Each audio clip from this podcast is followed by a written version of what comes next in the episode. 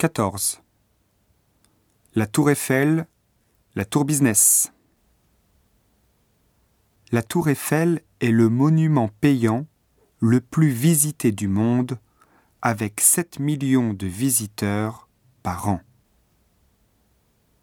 Les touristes peuvent acheter dans l'un de ces huit magasins officiels toutes sortes de souvenirs.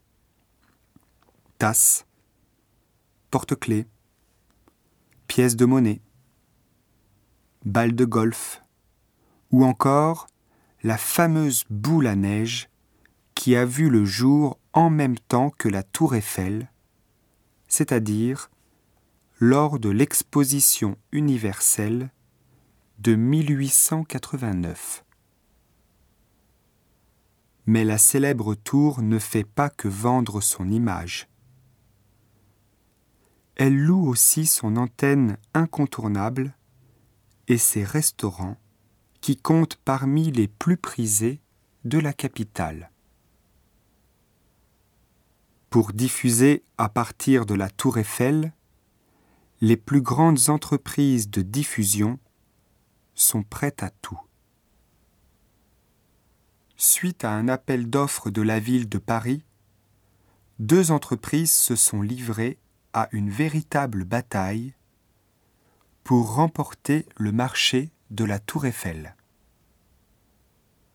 Énergie et TDF, qui détenaient le monopole de diffusion autrefois. Le contrat de TDF est arrivé à échéance et Énergie a voulu prendre la place de TDF pour renforcer sa place en région parisienne au moment où la télévision et la radio passent à l'ère numérique.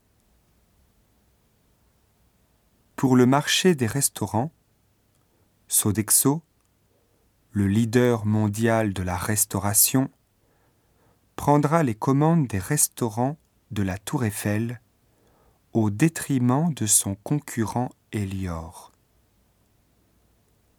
Le marché de la Tour Eiffel était surtout une question de prestige.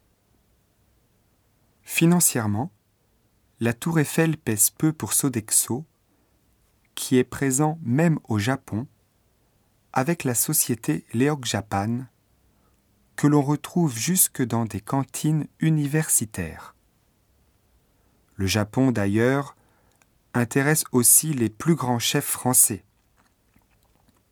Alain Ducasse, l'homme aux neuf étoiles, a ouvert récemment un restaurant au dernier étage du très prestigieux immeuble Chanel à Tokyo.